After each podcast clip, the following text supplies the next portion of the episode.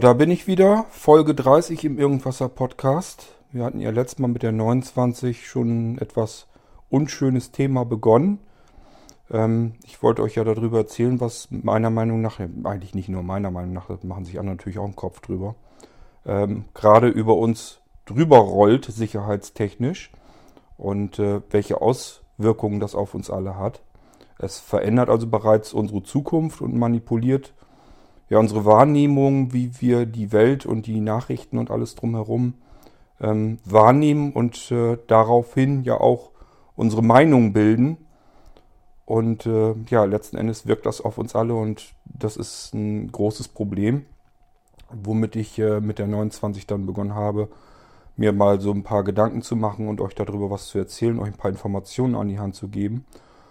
Und ich denke mal, wenn wir dann den Mehrteiler hier fertig haben, hoffe ich so ein bisschen, dass ihr vielleicht selber so weit gedanklich angestoßen seid, dass ihr dann äh, im Internet ein bisschen recherchiert, euch eigene Informationen zusammensucht und euch da eure eigenen Gedanken dann darüber macht.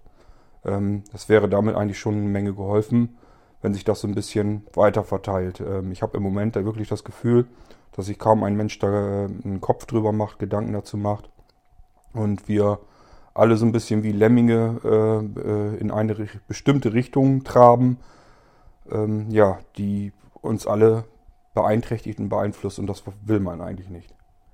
Das ist eben das Problem an der Sache, dass der Mensch ein Herdentier ist und wenn wir alle wie eine Herde ähm, in eine bestimmte Richtung getrieben werden, bringt es auch nichts, wenn da Einzelne dazwischen sind, die in eine andere Richtung laufen. Letzten Endes ähm, kommen wir dann doch dahin, wo wir hin sollen. Und deswegen muss man eigentlich so viele Menschen wie möglich darauf aufmerksam machen. Hier passiert was, was wir alle eigentlich nicht wollen, was nicht in unserem Interesse sein kann. Ähm, so viel wie möglich sollten sich dann da ein paar Gedanken dazu machen. Und das hoffe ich so ein bisschen, dass ich das mit den paar Folgen hier hinkriege. Ähm, ich weiß, ich kann das nicht so gut erklären, wie es vielleicht ähm, sein sollte, wie es nötig wäre. Äh, daher kann ich euch dann nur zu aufmuntern, dass ihr einfach äh, euch ein paar Gedanken weitergehend ähm, dazu macht und dann selber euch ein bisschen Informationen heraussucht. Das könnt ihr im Internet ähm, herausbekommen und nachlesen und äh, euch eure eigenen Gedanken dann dazu machen. Wichtig ist nur, dass da irgendwas passiert, dass wir nicht alle so kopflos alles nutzen, was uns vor die Füße geschmissen wird. Denn das ist genau das, ähm, was bestimmte Unternehmen und Menschen eigentlich so im Sinn haben, was äh, passieren soll. Und ja, ich hoffe, dass wir das ein bisschen hier äh, besprechen können. Bevor ich aber dort anknüpfe, wo ich mit der 29 aufgehört habe, ähm, wollte ich noch auf eine E-Mail eingehen. Die habe ich vor einer guten Woche bekommen von dem Jens. Da bezieht sich Jens auf die Folge 24. Da hatte ich euch ja erzählt, warum wir ähm, den verschiedenen Antivirenprogrammen viel zu viel Bedeutung beimessen und ähm, dass das Zeug ungefähr so viel hilft, wie es auch ähm, schadet und dass man da also wirklich viel zu viel Vertrauen investiert in die Dinger. Ähm, es gibt also durchaus auch äh, Menschen in dem Fachbereich, die sich noch nicht mal einen Antivirenscanner, eine Antivirensoftware überhaupt installieren, weil sie sagen, das Ding macht mehr Probleme, als dass es hilft. Und äh, da stehe ich also sicherlich nicht ganz alleine mit, aber ja, wenn man sich ein bisschen im Internet so durchliest, selbst auch äh, auf IT-Fachseiten und so, dann wird immer so ein bisschen suggeriert, äh, das Allerwichtigste auf, einem, auf jedem Computer ist die Antivirensoftware. Wenn die nicht installiert ist, ist der Computer nackt und komplett äh, schutzlos im Internet ausgeliefert. Und da hatte ich ja versucht, mit der 24 so ein bisschen diesen Mythos ähm, beiseite zu räumen und euch zu erklären, äh, warum dem nicht so ist. Und Jens hat sich die 24 dann wohl äh, jetzt gerade erst angehört hat gesagt, Mensch, das kann doch nicht angehen. Ich, wenn ich hier im Internet mich auf Fachseiten und so herumtreibe, äh, auf verschiedenen IT-Seiten oder in Fachzeitungen blättere oder so, äh, überall wird mir erzählt, dass die Antivirensoftware das Wichtigste auf dem Computer ist, dass die mich schützt. Ähm, ja, warum sollte ich da ausgerechnet dem Quad trauen als, als einzelne Person, wenn ich ringsrum überall von fachlicher Seite zu hören bekomme, dass Antivirenprogramme wichtig wären? Ähm, ja gut, und das kann ich natürlich auch verstehen. Ich sehe seh das ja genauso. Ich merke das ja auch, dass im, wenn man sich ein bisschen rumtobt oder so im Internet und sich da umschaut, äh, dass einem das überall suggeriert wird. Es gibt sogar ähm, Anleitungen, wie man ein Betriebssystem, also meinetwegen Windows, installiert. Da wird einem dann sogar noch erklärt, man soll bevor man die Installation anfängt, ähm, das Netzwerkkabel abziehen und wenn man eine Hardware-Taste hat, um das WLAN zu deaktivieren, soll man das WLAN deaktivieren. Dann soll man da erst äh, das Betriebssystem installieren, dass es auf gar keinen Fall äh, so ohne weiteres ins Internet könnte.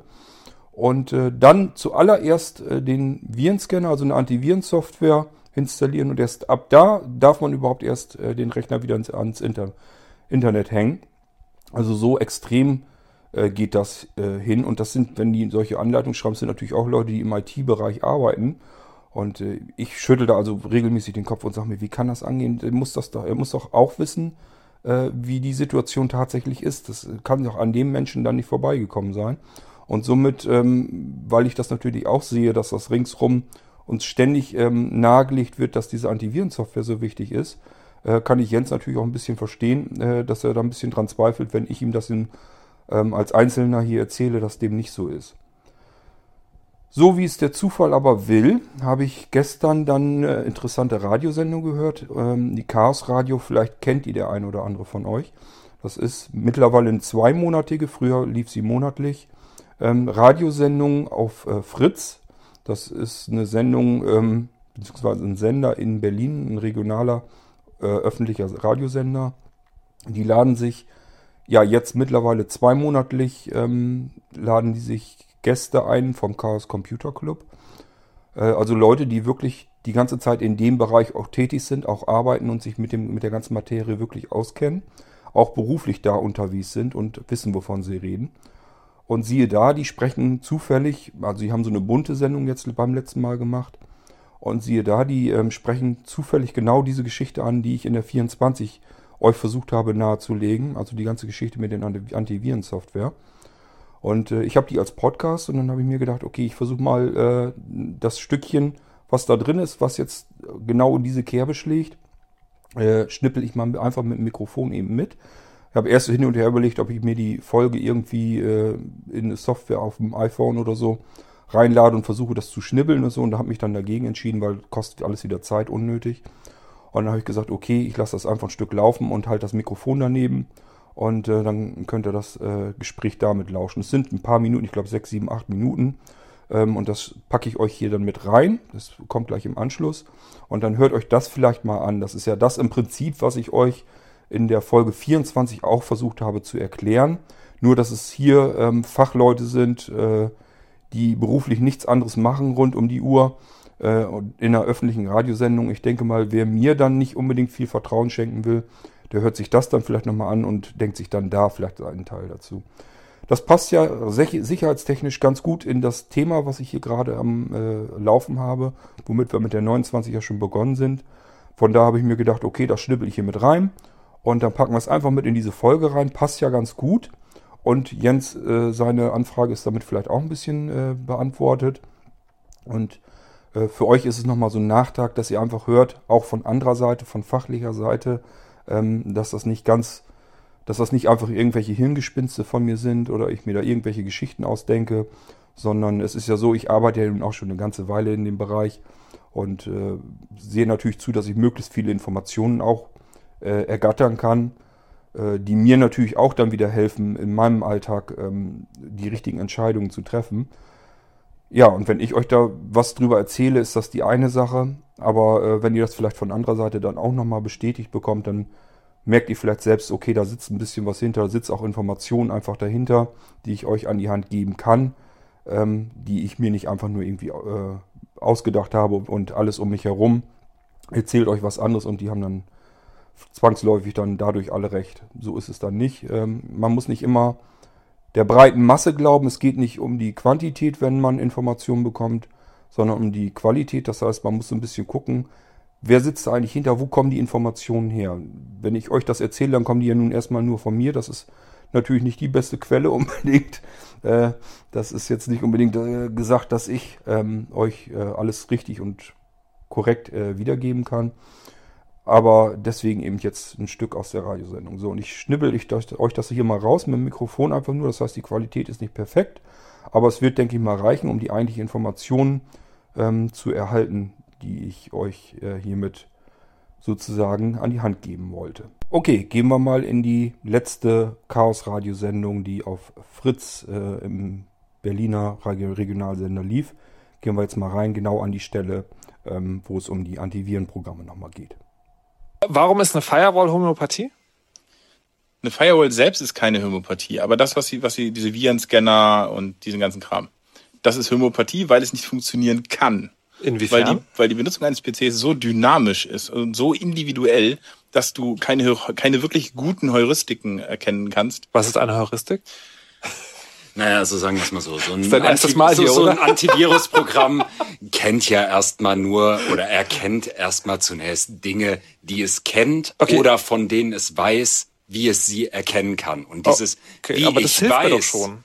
Also ich meine, ja, sagen- ja, Moment, das hilft aber nur gegen bekannte Sachen. aber das ist, das ist Aber ja schon das mal Problem gut. ist, die, die ganzen, die ganzen Virenhersteller, äh, Hersteller, also die ganzen Autoren von, von Schadsoftware letzten Endes sind ja auch nicht blöd. Die entwickeln ihre Software letzten Endes auch weiter. Und äh, die finden auch neue Wege und auch neue Wege, sich im System zu tarnen. Und eine Heuristik ist letzten Endes etwas, was ähm, sozusagen einen bekannten Weg formalisiert, um ein so zum Beispiel eine solche Schadsoftware im System zu finden. Warte mal, also sagen, Virenscanner machen zwei Sachen, nämlich das eine ist sozusagen Viren erkennen, von denen man ganz genau weiß, wie sie aussehen. oder wie man sie erkennen kann. Also sagen, also, sozusagen verdächtiges Verhalten. ungefähr, ja genau, das Verhalten ist verdächtig. Das wäre. Okay, und die Aussage, die Aussage ist sozusagen, Virenscanner können dieses verdächtige Verhalten nicht sozusagen wirklich sicherstellen. Wenn ein völlig neuartiges Verfahren zum Beispiel auf den Markt kommt und eine völlig neue Art und Weise, wie mit entsprechend diesen Dateien oder mit Netzwerkverbindungen umgegangen wird, dann kennt eben der, das Antivirusprogramm dieses Verfahren nicht Okay. und hat entsprechend keine Heuristik dafür, um ich, das zu erkennen. Habe ich verstanden. Möchte einen Vergleich bemühen. Äh, Sicherheitsscanner am Flughafen schlagen nur an, wenn die Pistole, die ich in meinem Gürtel habe, aus Metall ist. Haben wir aus vielen Agentenfilmen gesehen. Aus Plaste, Plastepistolen oder aus Knete sozusagen gehen da durch. Trotzdem finde ich das eine gute Idee, dass die Metallpistolen nicht durchkommen. Virenscanner kann ja sozusagen, also okay, kann nicht alle Viren erkennen, aber zumindest die, die bekannt sind. Ist doch auch schon mal gut, oder nicht? Na, the- theoretisch, aber das Problem ist ein anderes. Und zwar, viele Virenscanner haben äh, Angriffsmethoden äh, äh, genutzt, um zu sehen, was du gerade tust. Das heißt zum Beispiel, Was?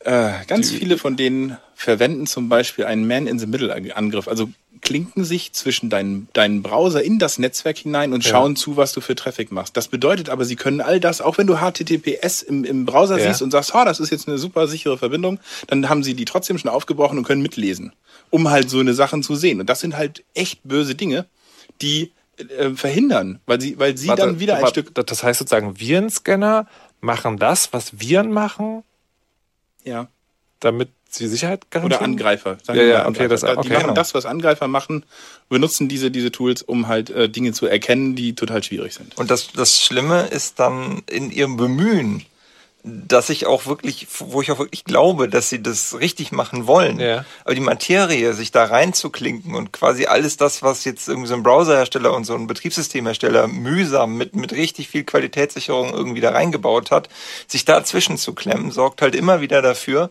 dass Virenscanner oder generell Sicherheitssoftware äh, Lücken aufreißt, ähm, die vorher eigentlich in Abwesenheit dieser Sicherheitssoftware gar nicht da gewesen wären. Also warte, ich nehme einen Virenscanner, installiere ihn auf mein System, der macht dann Dinge, die normalerweise Angreifer machen, unten macht neue Löcher auf. Ja, ja. Ist, Genau. ist das ein Verdacht, den ihr Nein. habt? Oder ist Nein, das Nein, das gibt es mehrfach immer, also es gibt mehrfach immer wieder äh, Paper von Security for Researchern, die äh, also Sicherheitsleuten, die das beruflich machen, die dann leider immer wieder in dieselbe Richtung stoßen. Das ist wieder so ein Punkt, wo ich jetzt einfach sozusagen rausgehen möchte und ich mache ja, jetzt Musik an und dann äh, Wiedersehen. Es tut uns leid, aber Ja, das hier Katharina? ist eben die gute Laune-Sendung. Aber deswegen ist es eben die viel bessere Empfehlung, einfach sozusagen versuchen, sich intelligent im Netz zu verhalten. Das heißt einfach nicht auf random Sachen zu klicken, weil die Sachen, die bekannt sind, die alt sind, die, die die Virenscanner sozusagen erkennen, das sind die Sachen, die werden rumgeschickt. Die, wie gesagt, das ist alt, das ist das ist, hat oft auch die gleichen Angriffe immer wieder. Also ja, es schützt davor, dass ich irgendwie einen gefährlichen Anhang aufmache. So, der bessere Tipp ist, mach Brain keine Exit. Anhänge auf, die du irgendwie nicht Oder- weiß, von wem es ist oder die komisch aussehen. So, die, du brauchst nicht die 500 lustige PowerPoint-Präsentation, die dir irgendein Kumpel, mit dem du irgendwann mal zu tun hattest, geschickt hat. Naja, Mach die zu. aber, Lass die zu. also ich nicht, du nicht, vielleicht auch nicht. Aber es ist ja sozusagen, es kommt ja ne, Weihnachten, die Zeit, wo die Eingeborenen nach Hause um ihren Altvorderen ne, und so weiter und so fort. Und dann sagen dir, ja, kannst du nicht dann vielleicht noch so mal einen aktuellen Virenscanner irgendwie drauf machen? Das heißt, ich, also ich entnehme, ich schlussfolgere aus dem, was ihr sagt, nee, lieber nicht, sondern lieber sich eine Stunde hinsetzen und denen sicheres Verhalten im Internet beibringen? Und, Ja, so- und so- so. wenn du ihnen unbedingt was installieren willst, Ja. installier ihnen einen gescheiten Adblocker. Einfach aus dem Grund, nicht, nicht weil wir, das- ich glaube, das haben wir hier schon mal thematisiert in einer anderen Sendung. Ja. Es geht nicht darum, irgendwen zu schädigen, was als Se- Seiteneffekt halt durchaus passieren kann. Aber, also sprich die Leute, die mit der Werbung dann das Geld verdienen.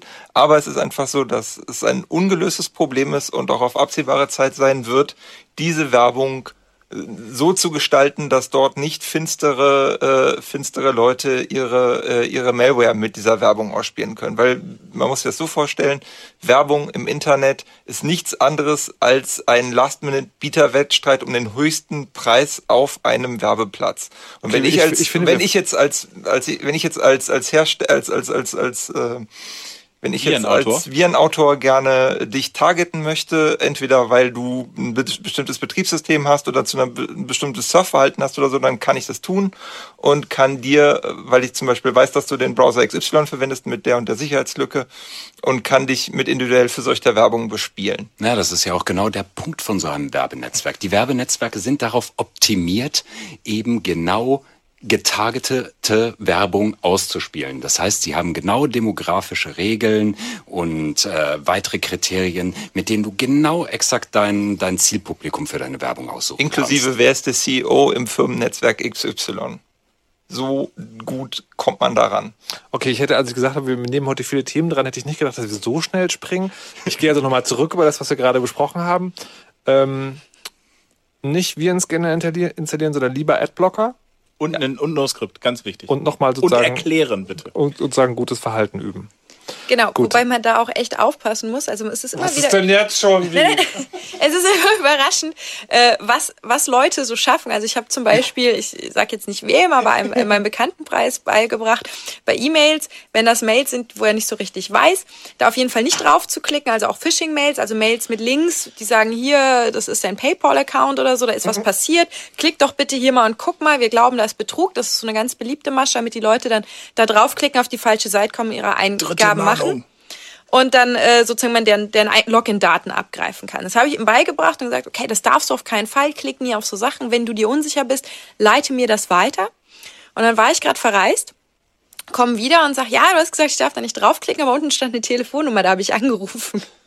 Und dann sagt er, da war ein sehr verwirrter Mann drum, der gar nicht wusste, worum es geht. Also das finde ich auch eine sehr Glück schöne. gehabt.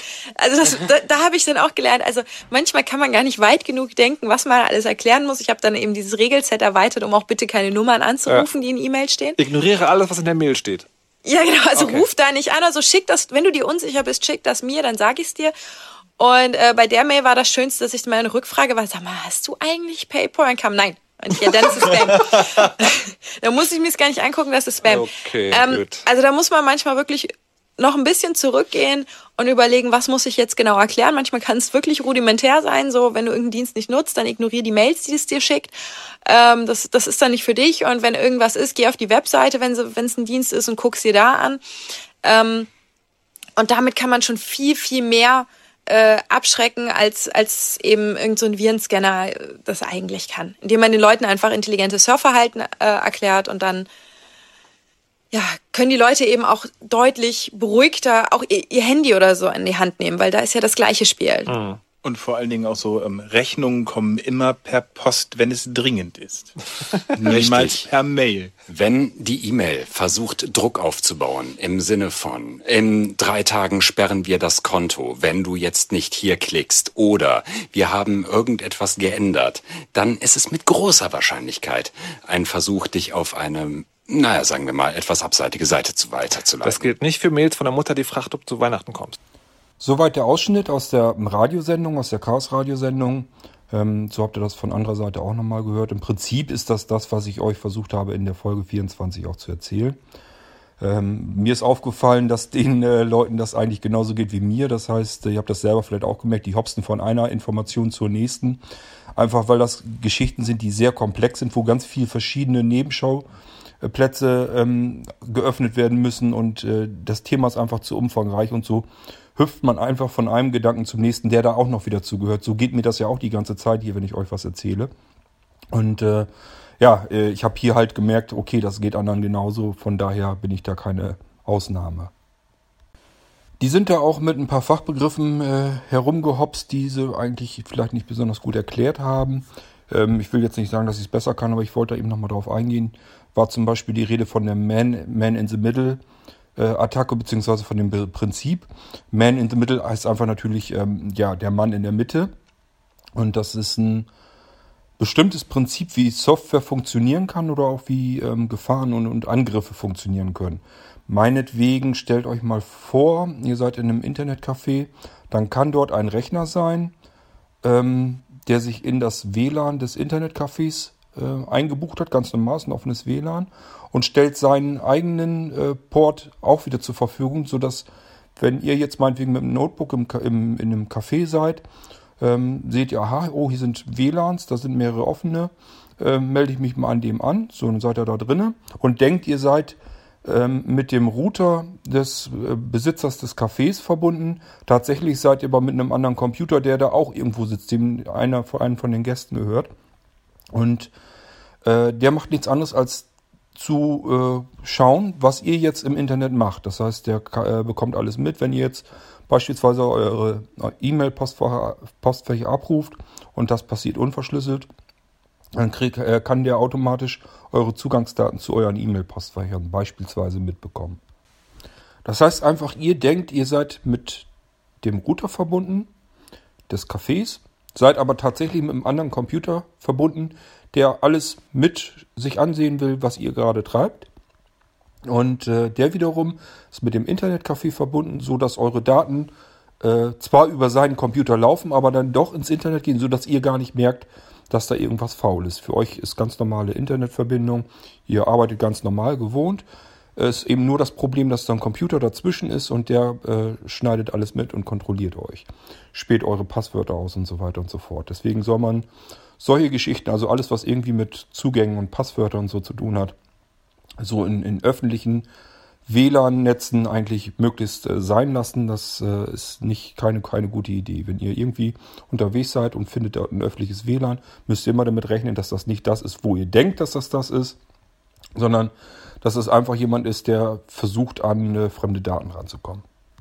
Sowas gibt es auch im Phishing-Bereich. Phishing habt ihr auch mit äh, in der Radiosendung in dem Ausschnitt eben gehört. Da wurde auch drauf eingegangen kurz. Das sind diese E-Mails, die ihr bestimmt auch schon bekommen habt wo euch einfach gesagt wird, dass irgendein Konto gesperrt wird oder verifiziert werden muss. Das kann manchmal von eBay, von Amazon, von PayPal, von der Sparkasse, äh, verschiedene Dienste, die äh, viele Menschen eben benutzen. Ähm, das wird dann in dieser E-Mail, das ist natürlich eine gefälschte E-Mail dann, das wird dann suggeriert, hier wird irgendwie was gesperrt, hier ist irgendwas nicht in Ordnung. Ähm, geh mal bitte hier auf den Link äh, und dann log dich mal ein und kontrolliere mal deine Daten. So, und das gibt es durchaus auch, meinetwegen in Online-Banking-Geschichten oder so wird das auch gern gemacht. Da gibt es auch so Man-in-the-Middle-Attacken, dass einfach ein Server, der Angreifer, zwischengeschaltet ist, so dass ihr, es geht eigentlich im Prinzip bei solchen Dingen immer darum, dass ihr möglichst nichts davon mitbekommt. In solchen Fällen ist es halt so, dass sie immer zusehen, dass ihr euch irgendwo einloggt, anmeldet. Dann haben die eure Zugangsdaten und für euch, ihr merkt aber gar nicht, dass ihr angegriffen worden seid, sondern ihr könnt euch ganz normal in dem jeweiligen Dienst anmelden, kontrolliert das, äh, meldet euch wieder ab, alles ist, ist in Ordnung. Ihr habt nichts weiter bemerkt. Die haben jetzt aber eure Zugangsdaten und können dann anschließend in aller Ruhe damit arbeiten. Ähm, oftmals geht es eigentlich nicht mal darum, dass die selber äh, meinetwegen euer PayPal-Konto oder so plündern wollen, sondern das sind, äh, sind Zugangsdaten, die landen, landen, dann ganz gerne in irgendwelchen Datenbanken und die sollen dann verkauft werden. Äh, da lässt sich nämlich Menge Geld mit verdienen und vor allen Dingen man hat dann als jemand, der diese Man-in-the-Middle-Attacke gemacht hat, durchgeführt hat, ähm, landet man nicht im Visier, sondern kann einfach sagen, okay, ich habe das jetzt einfach die ausspioniert, die Daten, äh, packt die in eine Datenbank, verkauft die Datenbank schön teuer, äh, ordentlich äh, an möglichst viele Kunden und überlasst denen das dann die, äh, den Rest der kriminellen Energie durchzuführen. Somit kann den Leuten, die das eigentlich, die die Daten abgegriffen haben, kann da nicht ganz viel mehr passieren. Somit haben wir das, äh, die Geschichte mit dem Phishing-Mails und den Man-in-the-Middle-Geschichten auch mal kurz abgegriffen. In dem Zusammenhang mit den Antivirenprogrammen war es halt so, dass ähm, sich das Antivirenprogramm zwischen eurer Software, die ihr sonst so benutzt, schaltet und äh, meinetwegen zwischen einem Dienst. Beispielsweise, wenn ihr jetzt ein Programm äh, benutzt, was irgendwie ins Internet will, dann hängt sich das zwischen eure Internetverbindung und diesem Programm und guckt einfach erstmal nach, was versucht dieses Programm im Internet überhaupt zu machen. Ist das irgendwie was Gefährliches oder nicht? Das Problem an der Sache ist eben einfach nur, dass die Antivirensoftware ähm, ja, Sicherheitsvorkehrungen ähm, des Betriebssystems eigentlich umgehen muss. Es schaltet sich ja dazwischen, reißt dabei Löcher ins System rein, ist selber dann auch wieder eine angreifbare Fläche. Und das ist eigentlich das große Problem. Ähm, das ist auch mit ein großer Grund, warum diese Antivirenprogramme eventuell sogar problematischer, schädlicher sein können als das, was sie dann anschließend eigentlich nützen und helfen sollen. Das hat es also auch schon oft genug gegeben, hatte ich euch in der 24 auch erzählt. Ähm, dass es einerseits äh, Betriebssystemkomponenten wirklich zerstört hat, rausgenommen hat, gekillt hat. Und äh, ja, dass es ähm, im Prinzip mehr Schaden anrichten kann durchaus, als dass es dann anschließend hilft. Und das Spiel geht also so weit, dass es Viren gibt, die sich auf diese Antivirensoftware wiederum eingeschossen haben, bestimmte Funktionen, Komponenten dieser Antivirenprogramme nehmen und sich zu eigen machen, damit irgendwelche Ports öffnen, Sachen herunterladen, was auch immer. Das hat es auch alles schon gegeben und ist ein riesiges Problem. Deswegen ähm, muss man sich wirklich überlegen mit der Antivirensoftware, äh, ob das wirklich diese Bedeutung hat, ähm, die es von vieler Seite zugesprochen bekommt. Warum das so ist, kann ich nicht genau erklären. Ich kann auch nur vermuten, dass da halt eine Menge Geld dahinter sitzt. Ich habe euch ja erzählt in der 24, dass das ein äußerst lukrativer Markt ist. Das ist einer der wenigen Märkte, wo wirklich äh, per Abo-Verfahren, per Abo-Modell regelmäßig hohe Beträge in Kassen fließen. Das heißt, diese Antiviren-Softwarehersteller verdienen einen Haufen Kohle äh, mit den äh, Diensten, die sie da anbieten, mit der Software und werben auch immer sehr, sehr seltsam. Die werben ja meinetwegen mit wie viel Millionen und Milliarden ähm, Viren sie schon abblocken können mit ihrem System. Und äh, ja, wenn man dann aber bedenkt, das geht dann in Jahre zurück, das sind ganz, also 99 Prozent dieser Viren existieren gar nicht mehr normal im Internet, die geistern da gar nicht mehr rum. Ähm, wurde hier in der Radiosendung ja auch gesagt, die äh, Virenautoren sind ja auch nicht ganz dämlich. Die versuchen natürlich immer was komplett Neues zu programmieren, ähm, so die erstmal Chancen, gute Chancen haben, an jedem Antivirenscanner vorbeizugehen. Das sind die ganzen gefährlichen Viren. Das, es dauert auch einfach zu lang, bis die Antivirenhersteller, äh, bis die auf diese Geschichte, auf diese neuen Angriffsmethoden überhaupt reagieren können. Und äh, im Prinzip, wenn ich dann neue Viren äh, auf meinem System drauf habe, dann nützt mir die beste Antivirensoftware nicht. Und im Gegenzug, Gegenzug dazu verschafft also diese ähm, Antivirensoftware jede Menge Nachteile, ähm, macht mein System löcheriger, äh, greift eventuell sogar das System selbst an, schießt einfach quer durch die Heuristik, versucht es Dinge zu verdächtigen, die totaler Quatsch sind, äh, blockiert und verhindert Funktionen und Programme.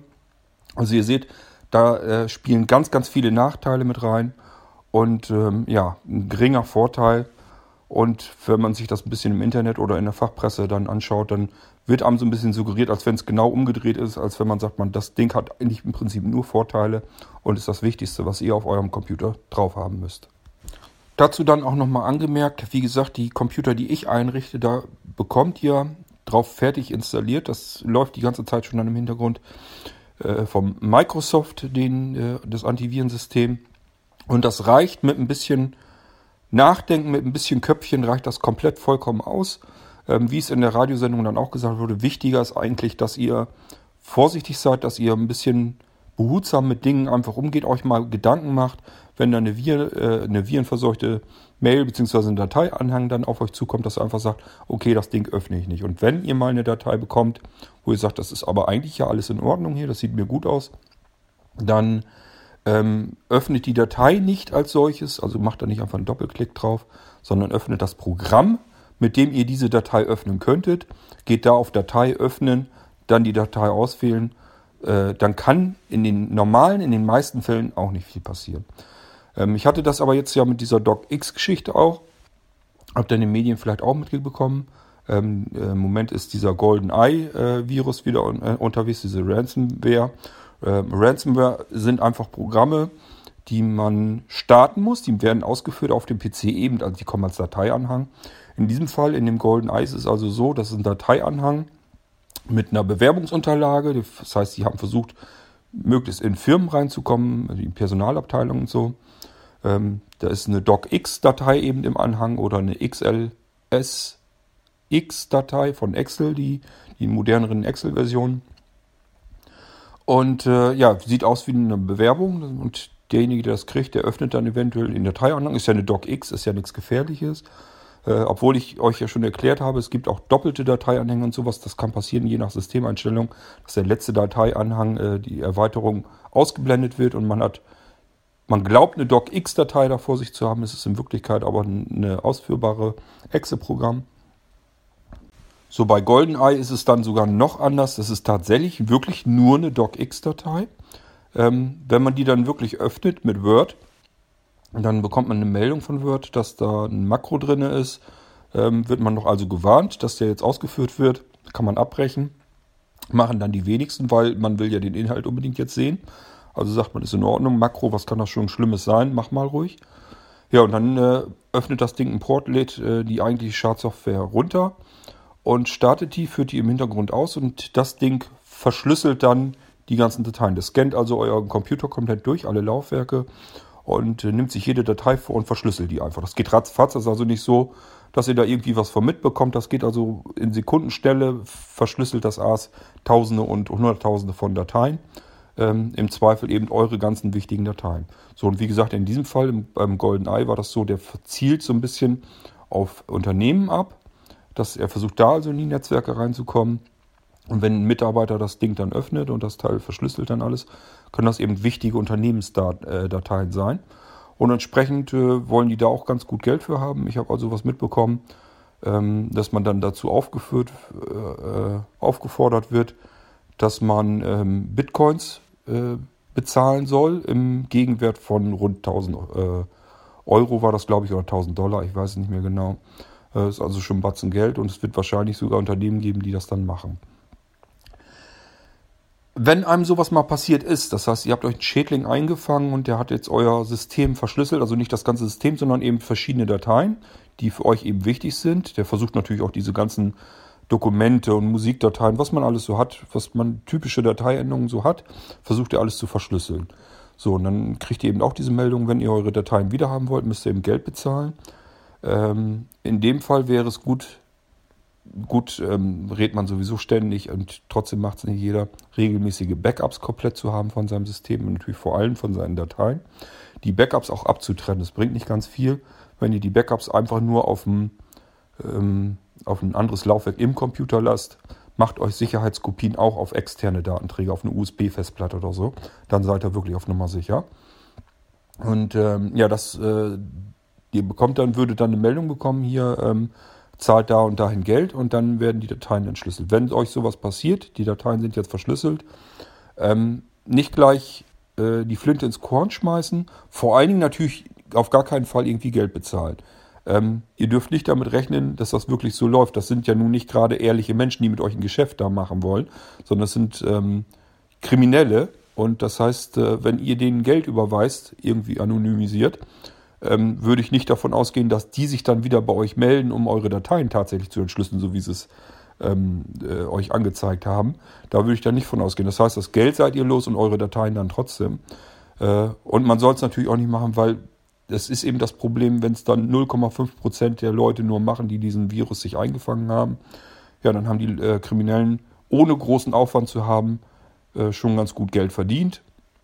Und äh, ja, dann sind die natürlich gut motiviert, dann die ganzen Geschichten immer ständig zu wiederholen mit neuen Raffinessen, sodass sie äh, Geld abzapfen können, so lange bis das Ganze dann ähm, abebbt.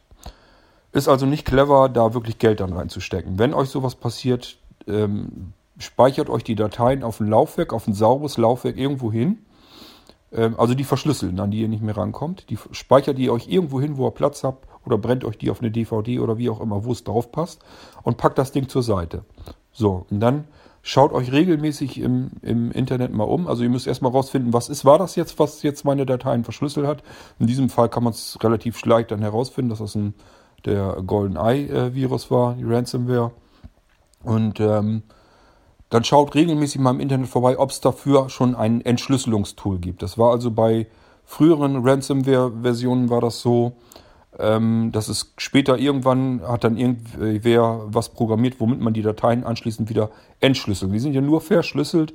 Man muss nur den Algorithmus herausfinden und die Dateien dann wieder entschlüsseln und dann kann man die wieder benutzen. Das heißt, wenn ihr jetzt die Dateien nur löscht und wegschmeißt, weil ihr sagt, die sind verschlüsselt, ich bezahle jetzt kein Geld, also sind die Dateien futsch für mich. Ich schmeiße die jetzt weg und trauere, trauere den Dateien hinterher ähm, muss eigentlich nicht unbedingt sein. Speichert euch die lieber weg oder brennt euch die irgendwo auf einen Datenträger oder so. Und wartet einfach ab, ob eventuell, da gibt es natürlich keine Gewährleistung für, aber ob eventuell irgendwann mal ein Tool veröffentlicht wird, mit dem ihr diese Dateien dann wieder entschlüsseln könnt. Dann kann es vielleicht ein paar Monate dauern, aber zumindest kommt ihr irgendwann dann doch wieder an eure alten Dateien dran. Die sind dann auch noch nicht ganz verloren. Das wäre noch so ein Ratschlag äh, von meiner Seite aus dann. Gut, damit können wir das Thema aber mit Antivirensoftwareprogrammen, ja, können wir hoffentlich jetzt abschließen, es sei denn, ihr habt da noch Fragen irgendwie zu. Aber mir war jetzt wichtig, dass ihr das einfach von anderer Seite auch nochmal vielleicht mitbekommt, ähm, dass, da, dass ich mir das nicht einfach nur ausdenke, dass das äh, völlig überbewertet, wird, diese Softwaregattung, sondern dass das wirklich tatsächlich so der Fall ist. Und was ihr da so ein bisschen tun könnt, ähm, lasst euch da nicht ständig irgendwie teure Abos für überteuerte und überfrachtete Antivirensoftware andrehen.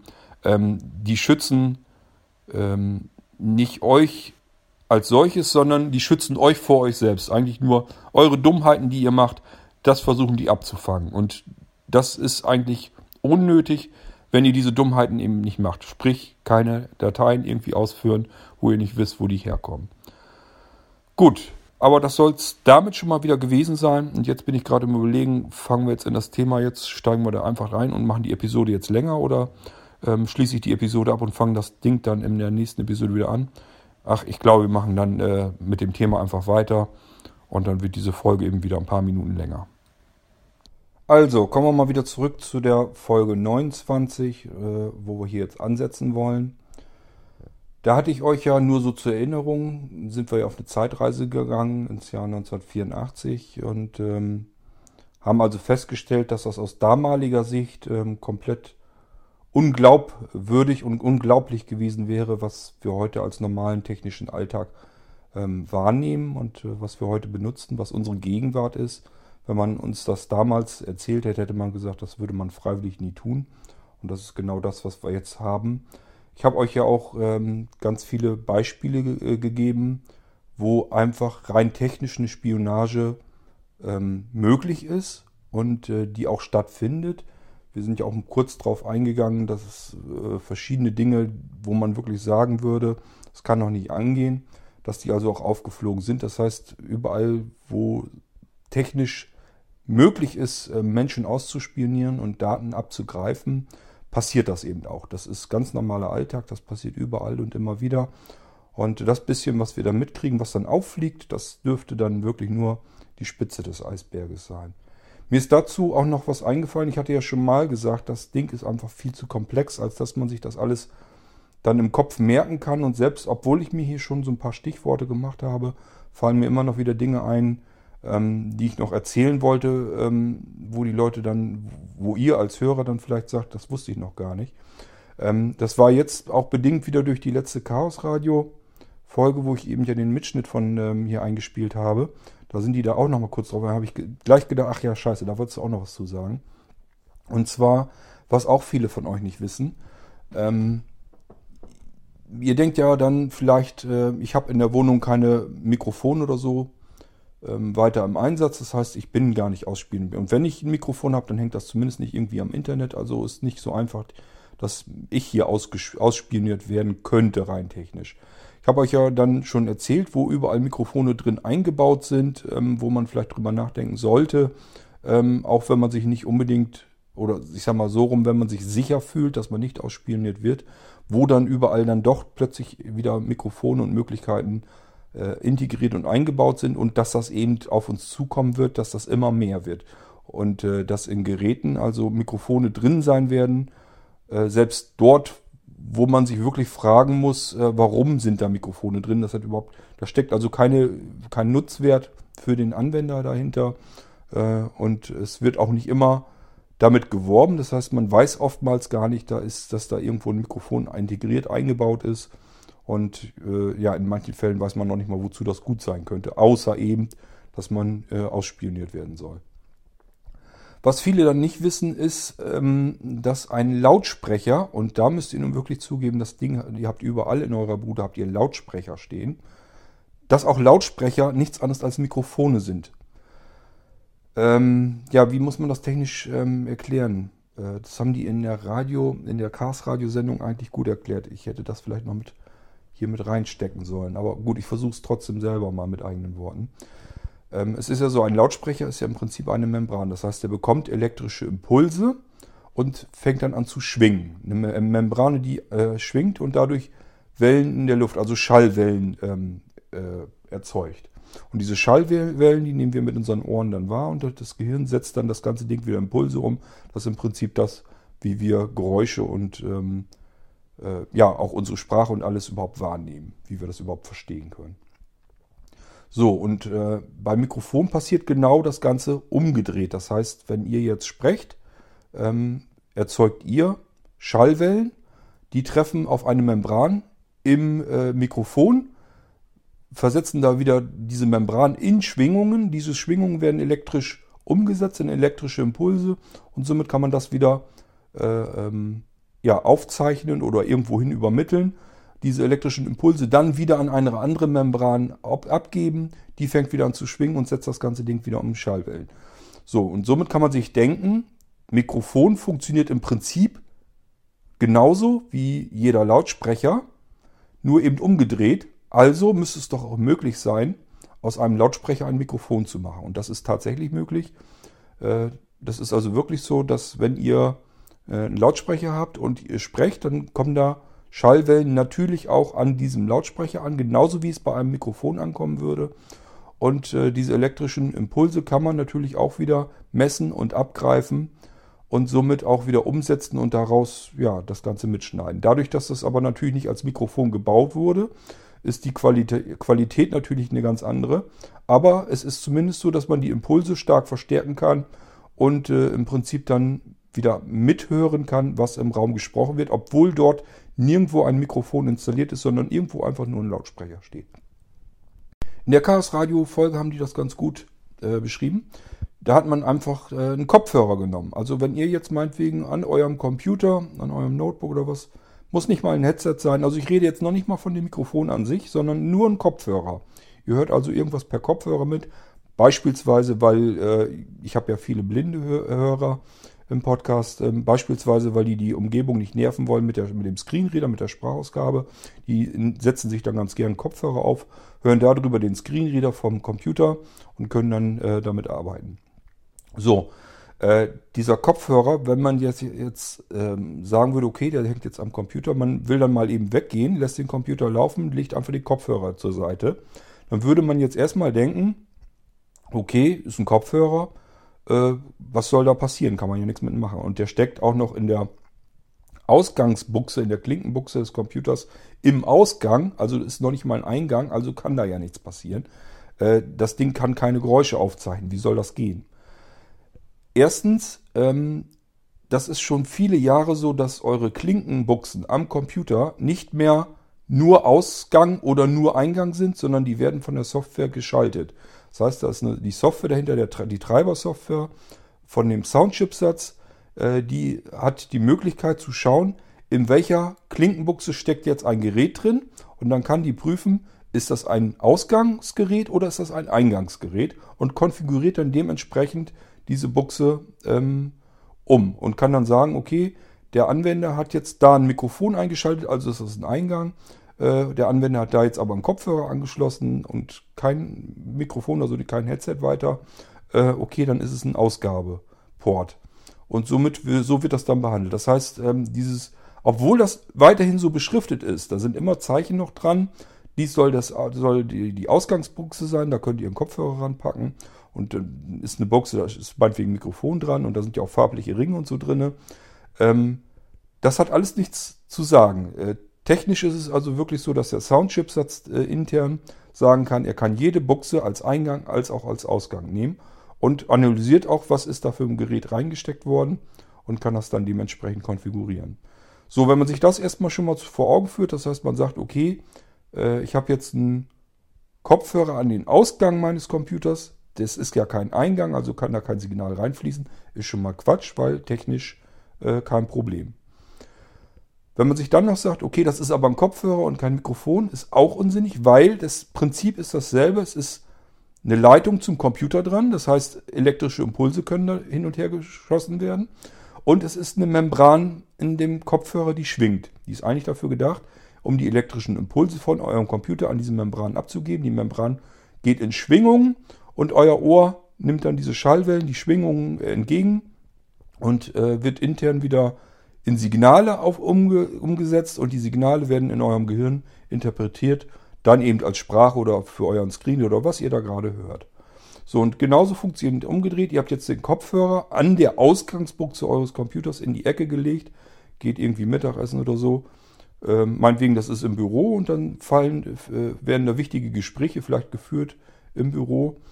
Und jetzt ist es also möglich, dass eine Software, ähm, dass die, die, das, ähm, die Klinkenbuchse anvisiert, sozusagen die elektrischen Impulse dort äh, ankommen, aufzeichnen kann und zwar das, was im Raum gesprochen wird, das ähm, erzeugt ja wieder diese Schallwellen. Die gehen wieder als Schwingung an die Membran. Die Membran fängt an zu schwingen, erzeugt somit elektrische Signale. Die werden wieder aufgezeichnet am, äh, an der Klinkenbuchse. Und äh, ja, dann kann man sich die auch natürlich wieder übertragen lassen und äh, mithören. Wie gesagt, die Qualität ist deutlich schlechter. Es ist auch ein sehr leises Signal. Aber mit entsprechender Verstärkung kann man natürlich vernünftig mithören, was da im Raum gesprochen wird, obwohl überhaupt kein Mikrofon und nichts installiert wurde, sondern es ist einfach nur ein Kopfhörer, der angeschlossen ist am Computer. Ja, und so kann man sich das vorstellen. Manche Notebooks, beziehungsweise eigentlich alle Notebooks, haben auch integriert Lautsprecher. Somit können die natürlich ebenfalls als Mikrofone genutzt werden. Man macht es nicht ähm, in technischer Hinsicht, also es ist nicht so, dass man könnte ja sonst annehmen, okay, ich habe jetzt Lautsprecher sowieso drin, warum habe ich überhaupt noch ein zusätzliches, zusätzliches Mikrofon eingebaut? Das ist einfach nur dazu gut, weil das Mikrofon die ganze Geschichte nochmal stark optimiert. Es äh, ist eben dafür gedacht, um die Signale anzunehmen und nicht dafür gedacht, um Signale auszugeben. Äh, somit kann man das optimieren. Sonst könnte man also wirklich die Lautsprecher auch noch als Mikrofon benutzen und äh, eben die Gespräche mit aufzeichnen. So, und wenn man sich dann vorstellt, man hat dann irgendwelche Viren, irgendwelche Schädlinge auf dem Computer, können die das eben alles mit benutzen und somit den Raum mit überwachen, Gespräche mitlauschen, obwohl ihr überhaupt nicht darüber nachgedacht habt, dass das irgendwie möglich sein könnte, weil ihr habt kein Mikrofon da dran und nichts, sind einfach nur die Lautsprecher im, im Notebook drinne und ist schon ein starkes Stück, dass man damit tatsächlich den kompletten Raum mit überwachen kann und somit lauschen kann, was ihr da sprecht. Wenn ihr darüber nachdenkt, ähm, das haben die in der Radiosendung dann auch gesagt, kann ja auch mal sein, dass ihr meinetwegen beim Service Provider oder bei eurer Bank oder so anruft und dann fragen die ja oft ein Sicherheitskennwort nach, damit ihr euch authentifizieren könnt am Telefon. So, und dann äh, wird das im Raum mit überwacht, dadurch eben, dass der Lautsprecher als Mikrofon missbraucht wird. Eine Software schneidet das mit, überträgt dann das, was gesprochen wird. Und äh, Ihr sprecht das dann da äh, in, ins Telefon zu eurer Bank hin und auf die Weise hat dann irgendeiner auf der anderen Seite eventuell euer Sicherheitskennwort, um sich bei der Bank fürs Telefonbanking zu authentifizieren und kann dann da munter Geschäfte mit eurem Bankkonto machen. Ja, da wollte ich nochmal drauf eingehen. Das wollte ich eigentlich in der, an, äh, in der 29 auch mit aufführen. Aber wie gesagt, ich habe es nicht dran gedacht. Ich werde auch wahrscheinlich noch mehr vergessen haben äh, wo Dinge einfach sind, wo ihr euch vielleicht gar keinen Kopf drum gemacht habt. Wenn mir das später noch einfällt, ähm, knall ich es einfach noch mit in die jeweiligen Folgen noch mit rein. Dann hatte ich in der Radiosendung selber noch einen Aha-Effekt. Ich bin ja auch ständig am Dazulernen. Äh, könnt ihr ja denken, das ist ja nicht so, dass ich jetzt irgendwie Informationen alle inhaliert habe.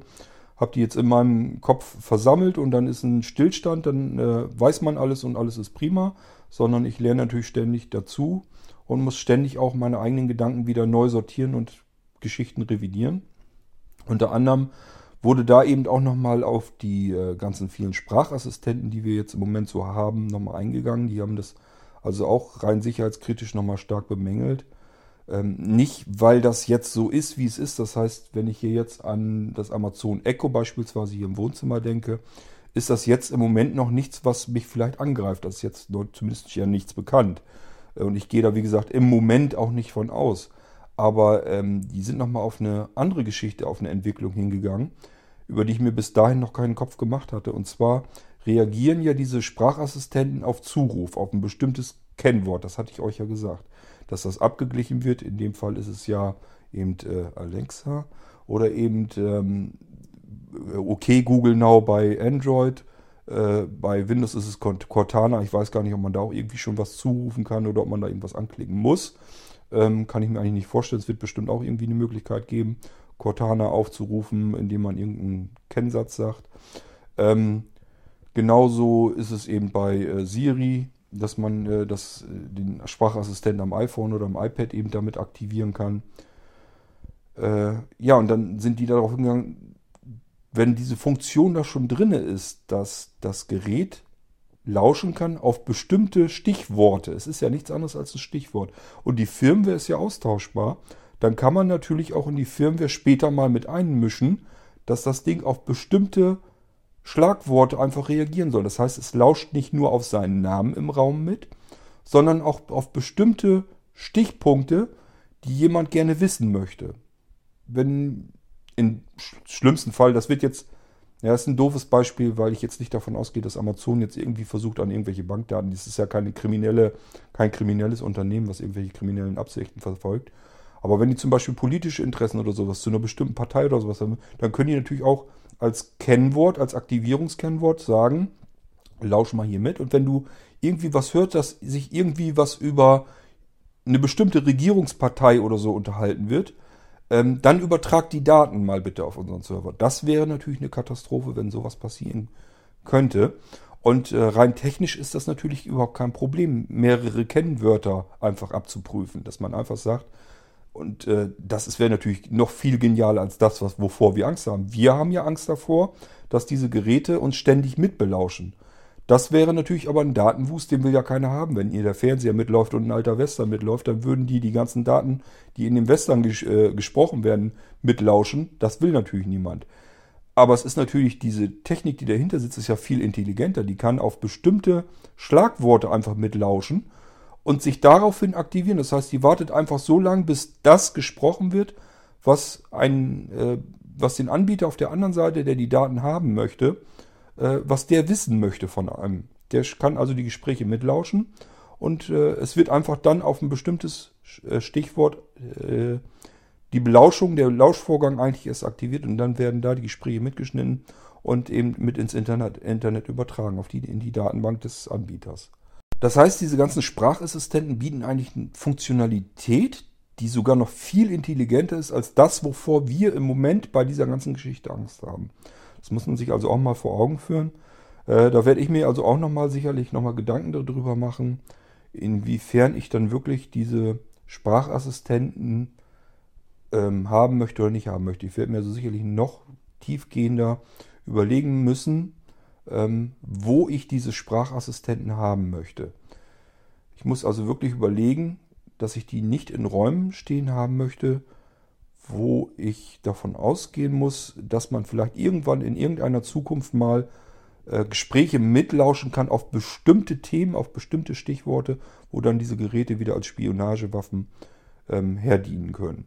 Äh, da muss man mit rechnen und die Vergangenheit zeigt uns ja, dass sowas immer wieder passiert ist, dass ähm, Dienste und Geräte und offene Sicherheitslöcher und so, dass das immer wieder missbraucht wurde und äh, ja, wir dann in unserem Alltag eben ausspioniert werden. Passiert immer wieder und wird immer wieder passieren, wird auch noch schlimmer werden.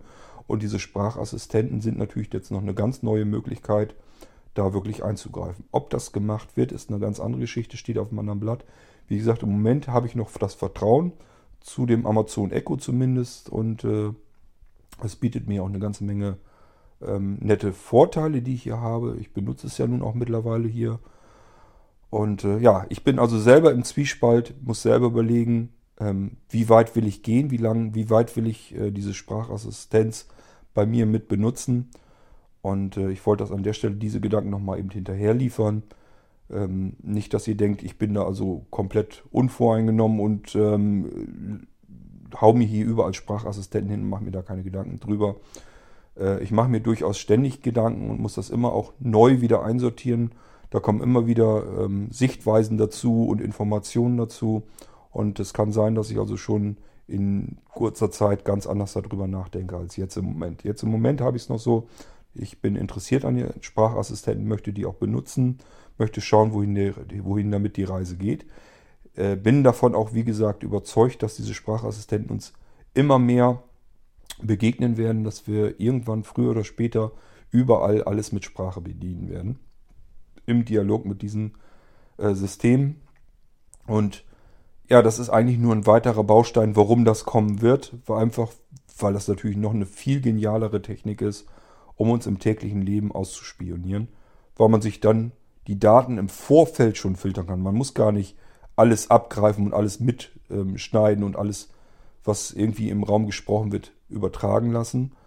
Ähm, man kann direkt auf bestimmte Themen warten und wenn die gesprochen werden, erst ab da fängt das Ding an, überhaupt die Daten auszuwerten und zu übertragen. Ist schon ziemlich, ziemlicher Knaller, muss man sich echt Gedanken drüber machen. Im Moment, wie gesagt, ich werde das hier so weitermachen, aber es ist jetzt nicht so, dass ich mir der ganzen Geschichte nicht bewusst bin. Ich hatte euch ja auch schon erzählt, da werden wir auch nochmal äh, drauf eingehen, dass man im Moment sind wir alle, da nehme ich mich nicht aus, sind wir alle eigentlich so weit, dass wir uns Dinge schönreden, dass wir sagen, okay, das kommt mir auch nicht ganz koscher vor und das ist wirklich eine Sache, da, das kann gefährlich sein, aber ich kann es mir nicht vorstellen oder sonst irgendwie, man versucht sich das wirklich alles schön zu reden. Und äh, ja, man hat auch keine andere Möglichkeit. Die Alternative wäre ja, man will die ganze Technik einfach aus dem Haus raus haben.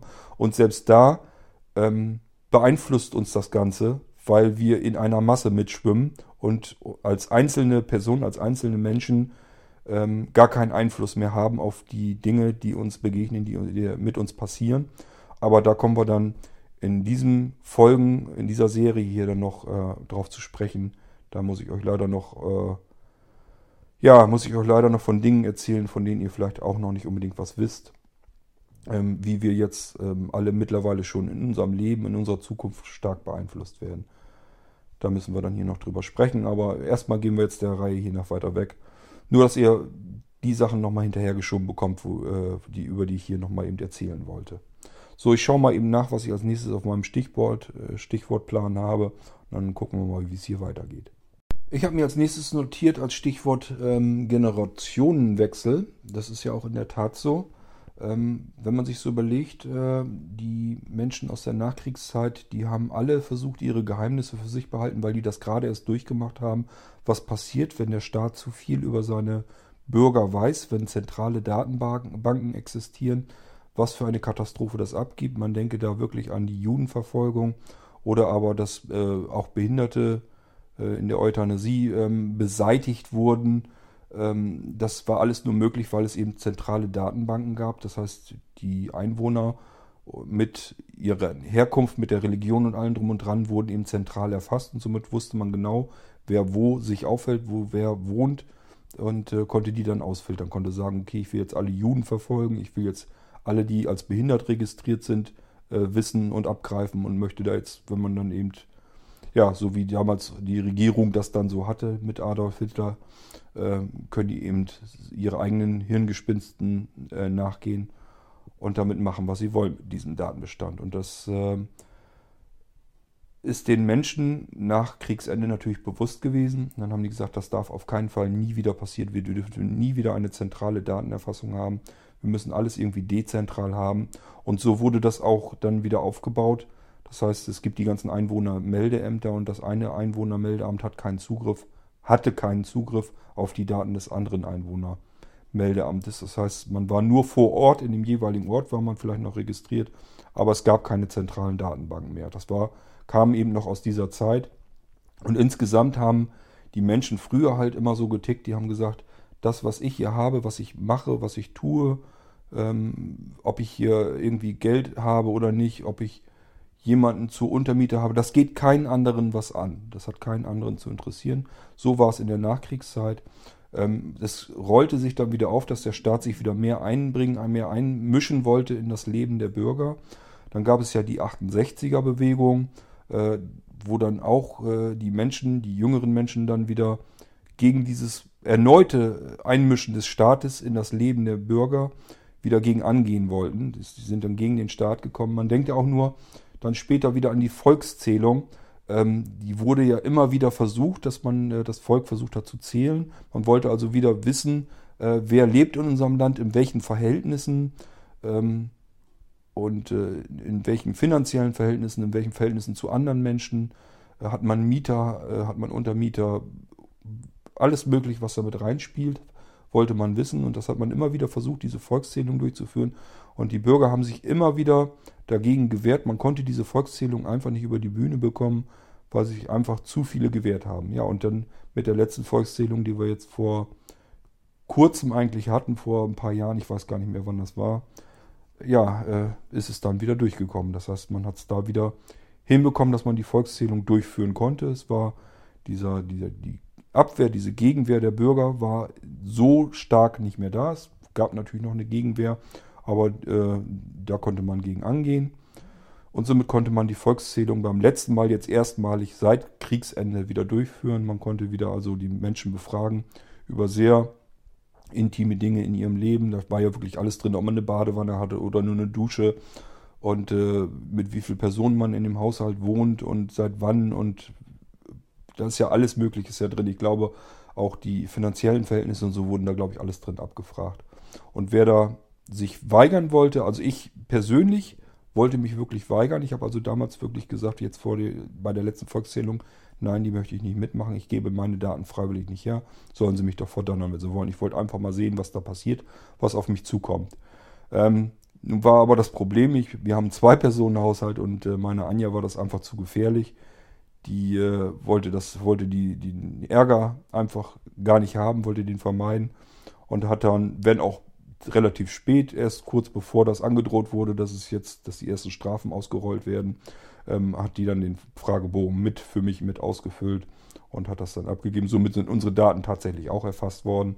Wie gesagt, ich hätte es drauf ankommen lassen, aber gut, jetzt ist es halt passiert. Ähm, und ich lebe nicht alleine, von daher muss ich mich damit zufrieden geben, dass das eben so ist, wie es ist.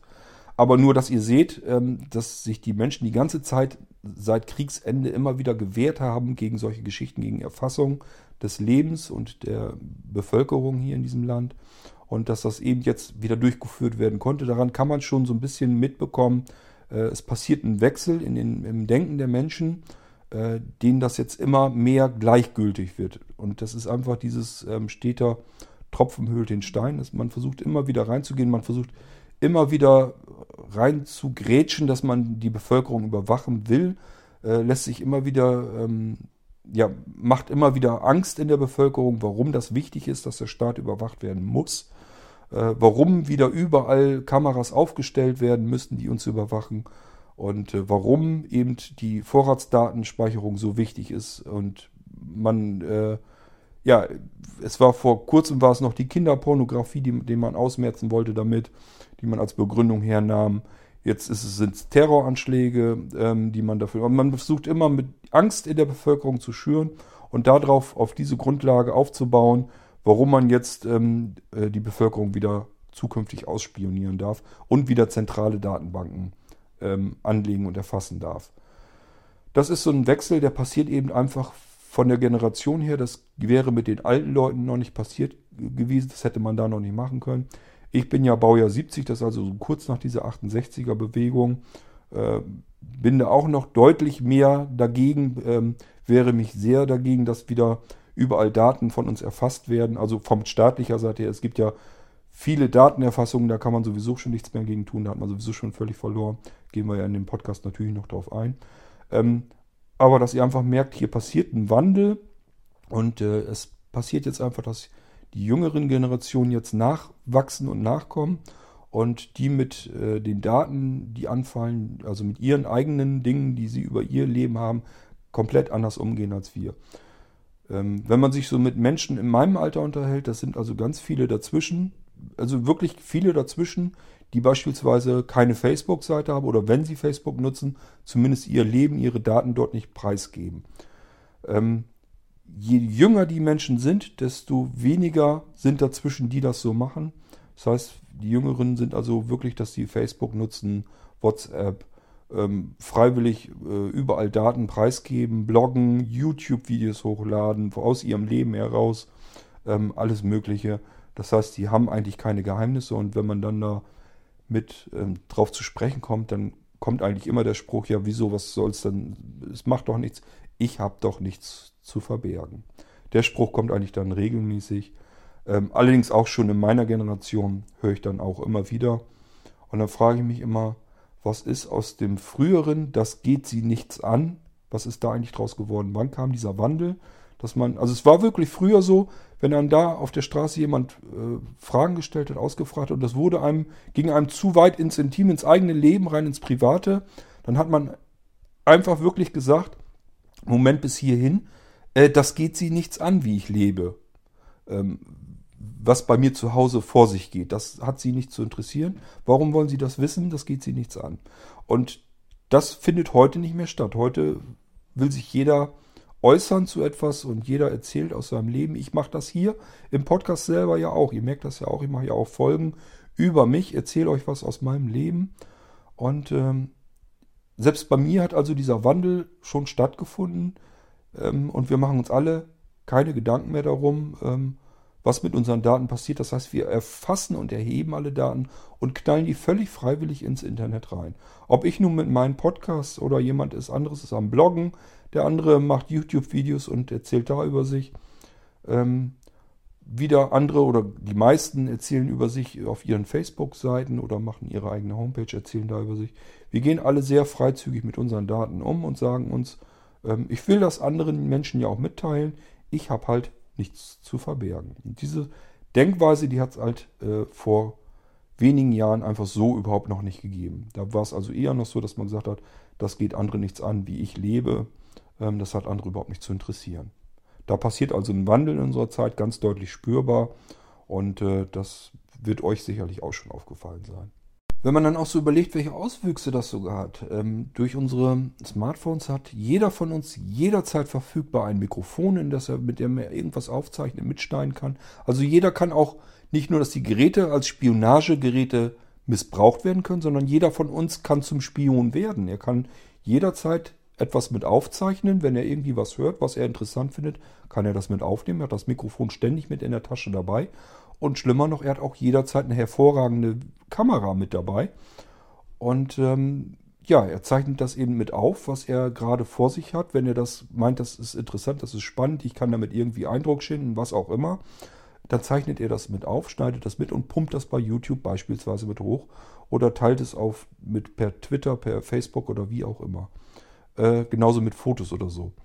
Und das passiert ja auch ständig und auch in einer sehr ziemlich ekelhaften Art und Weise sogar. Äh, es passiert ja immer wieder, dass beispielsweise Unfälle passieren, Autounfälle auf der Autobahn oder hier, wenn ihr an den Zugunfall in Aibling und Bad Aibling oder wo das war, denkt, wo dann wirklich Menschen sterben, die, die sind schwer verletzt, liegen dort und sind, und sind am Sterben und äh, da gehen dann andere Menschen dann durch und haben nichts Besseres zu tun, als mit ihrer Smartphone-Kamera auf diese Menschen zu zielen und das mit festzuhalten und das Video dann irgendwie ähm, hochzupumpen oder irgendwie an irgendeine Zeitung zu verkaufen oder wie auch immer. Ähm, das sind also wirklich eklige Dinge, die äh, in den Menschen, in den Köpfen mittlerweile passieren. Da fragt man sich also wirklich, was, was geht da vor sich? Wie kann man so abgestumpft, so abgebrüht sein? Und statt äh, sich zu sagen, okay, ich muss jetzt hier helfen, ähm, so eiskalt äh, sein Smartphone in die Hand zu nehmen und dann dieses Leid der anderen Menschen einfach zu filmen, weil man sich einfach denkt, äh, damit komme ich jetzt ganz groß raus. Ähm, ist vollkommen pervers, was im Moment äh, bei uns eigentlich so abläuft äh, in unserer Zivilisation.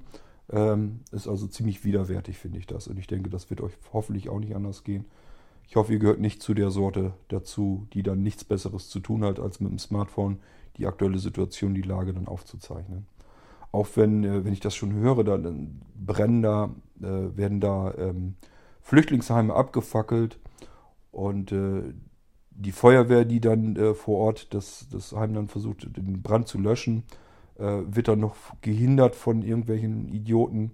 Und andere Bewohner sind natürlich wieder ein bisschen menschlicher und äh, schmieren dann Schnittchen, stellen die dahin, damit die Feuerwehr dann, weil das ein langwieriger Einsatz ist, damit die einfach noch ein bisschen äh, mal eben sich ein Brot rein zwitschern können. Und äh, dann passiert nichts anderes, dass die Schaulustigen, die da mit ihren Smartphones drumherum stehen und das alles aufnehmen, äh, dann auch noch dahin gehen und dann die Butterbrote da wegfressen und sowas hat. Das hat es alles gegeben, das alles äh, aus der Berichterstattung, aus den Nachrichten heraus.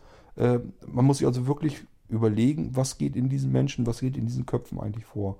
Es ist also wirklich eine ganz große Katastrophe. Und ich muss auch ehrlich sagen, ich habe da echt meine ernsten Probleme mit, damit klarzukommen. Ich frage mich wirklich, äh, was geht da draußen in den Köpfen, in den Menschen eigentlich vor. Auch diese ganzen öffentlichen Tagebücher, also viele nehmen da auch die, die Blogs und sowas halt äh, für und, und tragen da jeden Tag so ein, was sie erlebt haben und so. Früher hat man also seine Mappe gehabt, die hat man irgendwo verschlossen gehalten und da durfte auch noch nicht mal die engsten Familienmitglieder oder irgendwie überhaupt irgendjemand drin lesen. Dieses Tagebuch war verschlossen, war nur für einen selbst. Das haben damals viele immer schon geführt, das gibt es ja schon seit Ewigkeiten. Heute wird geblockt, also ein öffentliches Tagebuch geführt, das jeder mitlesen kann oder man knallt per Twitter hoch, was man gerade gemacht hat oder in Facebook. Äh, also wenn man überlegt, was da für ein Wandel passiert, was man früher wirklich unter Verschluss gehalten hat, wo kein anderer das mitlesen durfte, war nur für einen selbst. Heute ist es genau andersrum. Man schreibt nicht mehr für sich selbst, sondern für alle anderen. Ist also wirklich ein äh, absoluter Wahnsinn. Ja, und wenn man dann so überlegt, was wollte ich noch? Ach ja, diese ganzen Außendarstellungen, die man eigentlich so hat, das ist ja nicht nur dieses, ähm, ich schreibe, ich blogge jetzt oder ich mache Homepage oder ich produziere Podcast und stelle mich nach außen hin da, sondern auch dieses ganze Phänomen, dass wir, dass Privatmenschen Visitenkarten mit sich herumschleppen und solche Geschichten.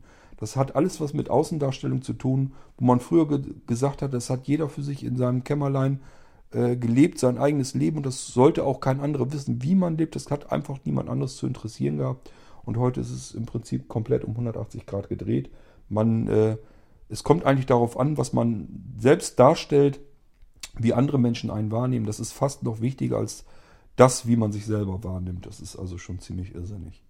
Auch so was, wo ihr das ähm, sehen könnt. Ähm, früher hatte man Telefonzellen, wenn ihr euch so an die ersten Telefonzellen erinnert, die waren wirklich schalldicht abgeschirmt. Das waren Zellen, da waren richtig fette Gummidichtungen drin, mehrfach, ähm, so dass man, wenn man drinnen am Telefonieren war, dass das von draußen auf gar keinen Fall jemand mithören konnte.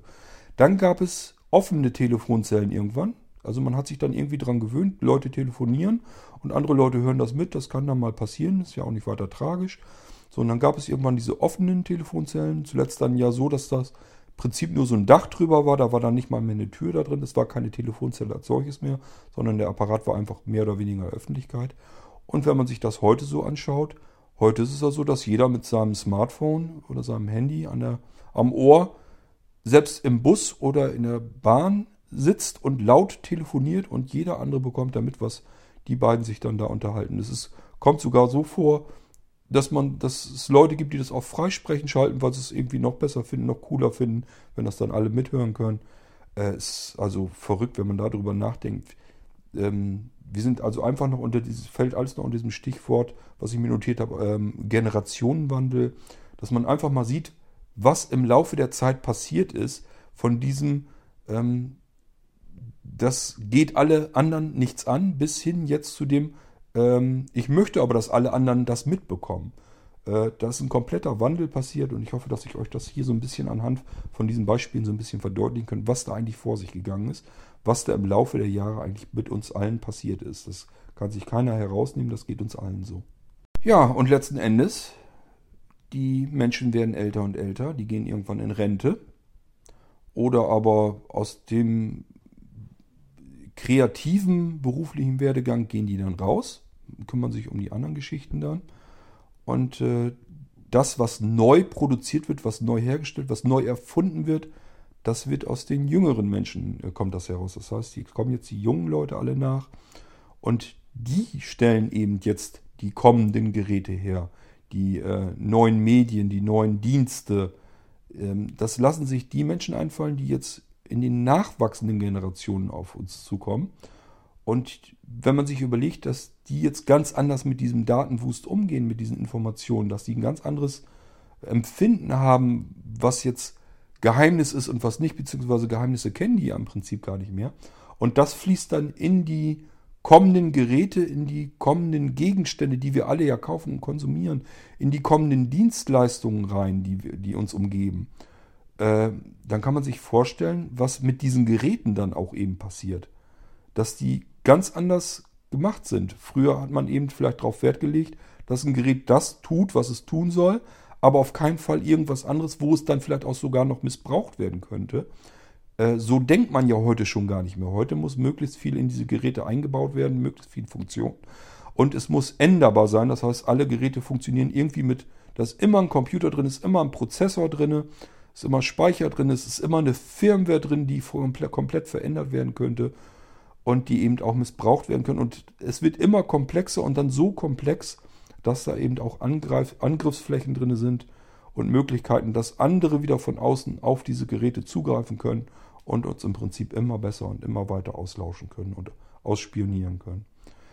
Das muss man sich alles vor Augen führen, dass eben das, was wir kaufen tagtäglich und das, was uns umgibt, dass es alles von den nächsten Generationen schon ähm, hervorgebracht wird, dass die das erfinden, dass da eben die Ingenieure jetzt herkommen, dass, da, dass die das umsetzen und dass sie eine ganz andere Herangehensweise an das Denken und an die äh, Sicherheitsaspekte dieser Geräte haben. Und so kann man sich denken, was jetzt wirklich auf uns zukommt, dass das immer kritischer und kritischer wird. Es wird also mit Sicherheit nicht besser werden, es wird immer schlimmer werden ähm, mit denen, wie wir ausspioniert werden können. Diese ganzen Internet of Things, diese IoT-Dinger. Ähm, ja, jemand hat mal gesagt, man kann im Prinzip jedes einzelne Sandkorn der Erde könnte man jetzt adressieren im Internet und dann gab es schon die ersten wieder, die haben gesagt, ja gut, dann gibt es ja endlich so viele verschiedene Geräte, da wird ja kein Mensch mehr dabei gehen und kann die alle erfassen. Das ist einfach zu viel. Und äh, da sind also schon die ersten, die haben gesagt, ähm, ihr wollt eine Datenbank über alle Sachen haben im Internet, hier habt ihr. Das heißt, ist totaler Unsinn. Äh, da geht man also schon bei und erfasst die Geräte, äh, legt Datenbanken ein, ähm, weiß natürlich auch, welche Geräte, Gattungen und welche Software da drauf läuft und wie die angreifbar sind, wie man da rankommen kann, wie man die missbrauchen kann, wie man die als Spionagegeräte wieder missbrauchen kann und wie man sie als Angriffswaffen im Internet missbrauchen kann, in Botnetzwerke integrieren und so weiter und so fort. Umgibt uns alles längst, ist alles längst gegessen, das Thema. Äh, braucht man jetzt eigentlich im Prinzip gar nicht mehr drüber zu philosophieren und zu diskutieren. Ähm, das Kind ist mittlerweile längst in den Brunnen gefallen. Naja, und das Problem ist, diese Daten werden ja nicht nur alle gesammelt und gehortet und abgespeichert, sondern diese ähm, Anbieter, die diese Daten eben sammeln und speichern, sind natürlich auch wieder angreifbar. Und somit ist es dann wieder auch Kriminellen ein leichtes, eben sich daran zu schaffen zu machen. Ähm, in der echten Kriminalität hat man das ja so, dass meinetwegen, wenn man jetzt an Einbrüche in Häuser denkt, dass ein Einbrecher eben sich an der Haustür versucht und wenn er da nicht innerhalb von einer Minute langsam mal reinkommt, dann wird er auch wieder abziehen, weil er sich sagt, okay, das hat hier keinen Zweck. Ähm, die Gefahr ist zu groß, dass ich hier jetzt entdeckt werde, während ich hier versuche, ins Haus einzubrechen. Ich schnapp mir einfach ein Haus weiter, die Haustür, vielleicht, die wird wahrscheinlich dann wieder besser. Ähm, da wird es wahrscheinlich besser einzudringen sein. Und das Problem hat man im Internet gar nicht. Wenn man da versucht, irgendwie auf Server an Daten ranzukommen, ähm, dann kann der sich so viel Zeit lassen, wie er will. Und das Problem ist auch, er sagt sich einfach, ich versuche jetzt nicht alleine einzeln ähm, anzugreifen, hier einzudringen, sondern äh, ich miete mir ein Bot-Netzwerk an. Es gibt ja wieder Anbieter, die versuchen, irgendwelche Geräte halt zu kompromittieren und äh, in Beschlag zu nehmen und die in Botnetze anzusammeln. Das heißt, die kann man alle komplett fernbedienen, die ganzen Geräte.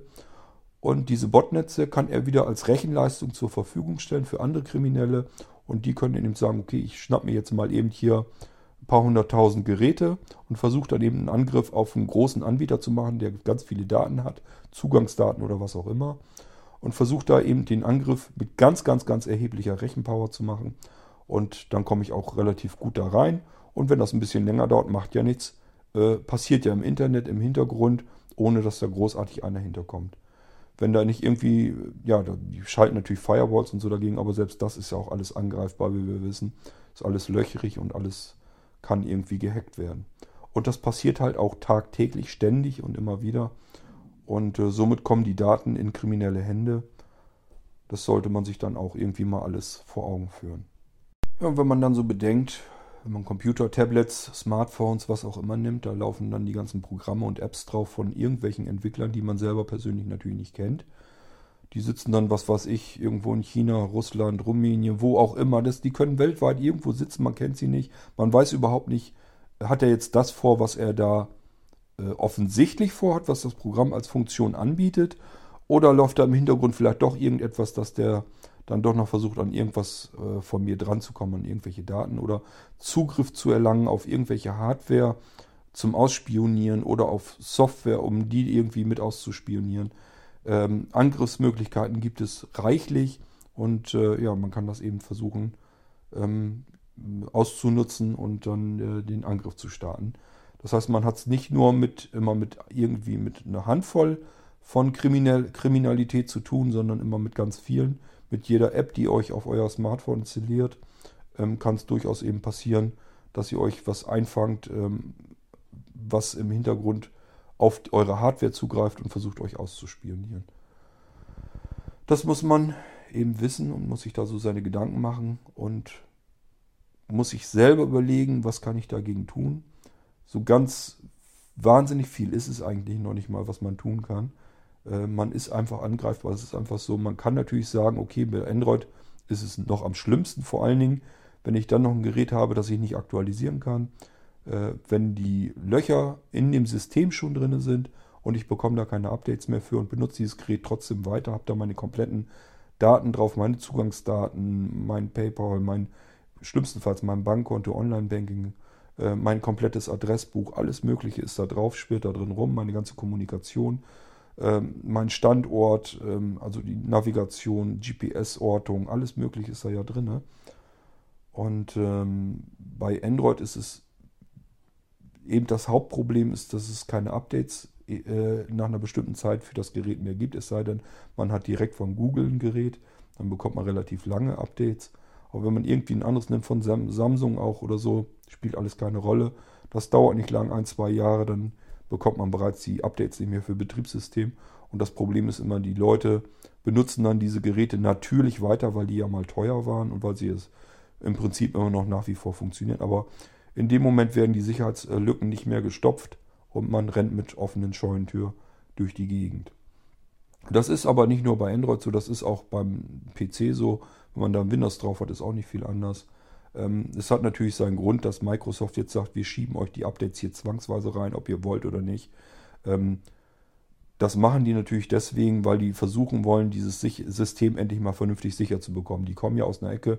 Man bedenkt, ähm, Windows XP, das war ein absolutes Katastrophensystem aus sicherheitsrelevanter Sicht. Das war also absolut angreifbar von allen Seiten und war, XP war für, ich glaube, 95 Prozent des insgesamt des Spam-Aufkommens und der Bot-Netzwerke als Zombie-PCs und so ähm, verantwortlich war das Betriebssystem, weil das eben komplett löchrig war und angreifbar war. Das hat man dann mit Windows Vista ein bisschen ausgemerzt bekommen. Mit Windows 7 wurde es dann noch besser. Und mit Windows 10 hat man sich jetzt bei Microsoft eben dazu entschieden, ähm, wir wollen selber darauf reagieren. Wir wollen unser Betriebssystem so sicher, wie es irgendwie möglich ist, machen. Und deswegen ähm, schieben wir euch die Updates jetzt da zwangsweise rein. Haben wir ja auch eine Folge drüber gemacht, was das eben auch wieder für Nachteile hat. Ja, aber so ist es halt, äh, ist die einzige Möglichkeit. Das Betriebssystem, das muss eben seine Updates ständig bekommen. Ansonsten ist es zwangsläufig unsicher ähm, und löchrig und angreifbar. Und ja, dann hat man eben Geräte, die auch mal missbraucht werden können. Bei den Apple-Geräten, gerade bei iOS, also beim iPhone oder iPad, ist es ein bisschen anders. Wenn da ähm, Probleme bekannt geworden sind im Internet, wenn man gesagt hat, hier ähm, sind Schädlinge auf, dieses, auf die Rechner gekommen, also auf die iPhones und auf die iPads, war es eigentlich immer so, dass es gejailbreakte Geräte waren, also die mit Cydia oder so versorgt wurden. Ähm, einfach Geräte, die geöffnet wurden durch den Anwender. Äh, mit roher Gewalt sozusagen. Also nicht physikalisch geöffnet worden, sondern einfach softwareseitig. Äh, man kann also sagen, hier iOS, das ist ja relativ dicht alles, man kann sich das öffnen. Dann ist es im Prinzip wie bei Android auch. Äh, man kann also Apps vorbei am App Store installieren auf die Geräte. Das geht dann ja alles, kann an die Dateien rankommen, hat eine offene Verzeichnisstruktur auch wieder auf dem Gerät, kann da also mit einem Dateimanager regelrecht an die Dateien ran. Ähm, das geht alles, wenn man ein iOS-Gerät öffnet. Das geht natürlich auch. Und äh, ja, dann ist es aber eben offen und dann können auch wieder Schädlinge drauf und das ist eben das, was man über die Medien meistens so mitbekommt. Da wird immer ein riesen Aufschrei drum gemacht, einfach um Klickzahlen auf die Webseiten, auf die Nachrichtenseiten zu generieren. Äh, Klickzahlen bedeutet für die Verlage eben ganz einfach nur äh, Geld, weil man mit Klickzahlen eben die Werbeanzeigen hochpreisiger äh, verkaufen kann, die Werbefläche, die man auf den Seiten dann hat. Ähm, nichtsdestotrotz ist aber auch iOS auch angreifbar. Es war also so, es ist relativ schwer und vor allen Dingen, was man Apple immer zugute halten muss, wenn eine Lücke bekannt wird, dann wird das sehr schnell gefixt. Man hat also immer halt im, äh, innerhalb von ein, zwei Wochen in der Regel kommt ein iOS-Update raus. Wenn eine schlimme Sicherheitslücke bekannt wurde, ähm, ist Apple immer dabei und sagt, okay, hier, wir haben das gefixt. Äh, bitte seht zu, dass er jetzt das Update installiert. Und diese wahnsinnige Fragmentierung aus alten Systemen äh, hat man bei iOS ja gar nicht. Ähm, was bei Android eine Riesenkatastrophe eigentlich ist, ähm, dass man eben die Updates stark zeitlich verzögert bekommt oder auch oft gar nicht mehr für sein Gerät. Das passiert äh, bei iOS normalerweise nicht. Das ist wirklich, das Gerät ist dann technisch auch komplett außen vor. Wenn es da kein Update mehr für gibt, dann hat es wirklich den Grund, ähm, das würde das Gerät einfach nicht mehr verkraften.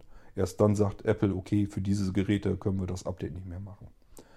Ähm, ansonsten ist das iOS so dicht gemacht, dass Schädlinge dort keine Möglichkeit haben, äh, auf das System ansonsten zuzugreifen. Das heißt, jede einzelne App läuft in ihrem Verzeichnis in einer Sandbox, äh, also abgekapselt vom Rest, vom, von allen restlichen Apps und also von allen restlichen Programmen und auch vom System selbst. Ich denke, ich werde da eine extra Folge nochmal drauf machen. Ähm, das wäre mir hier zu umfangreich, das hier mit reinzunehmen.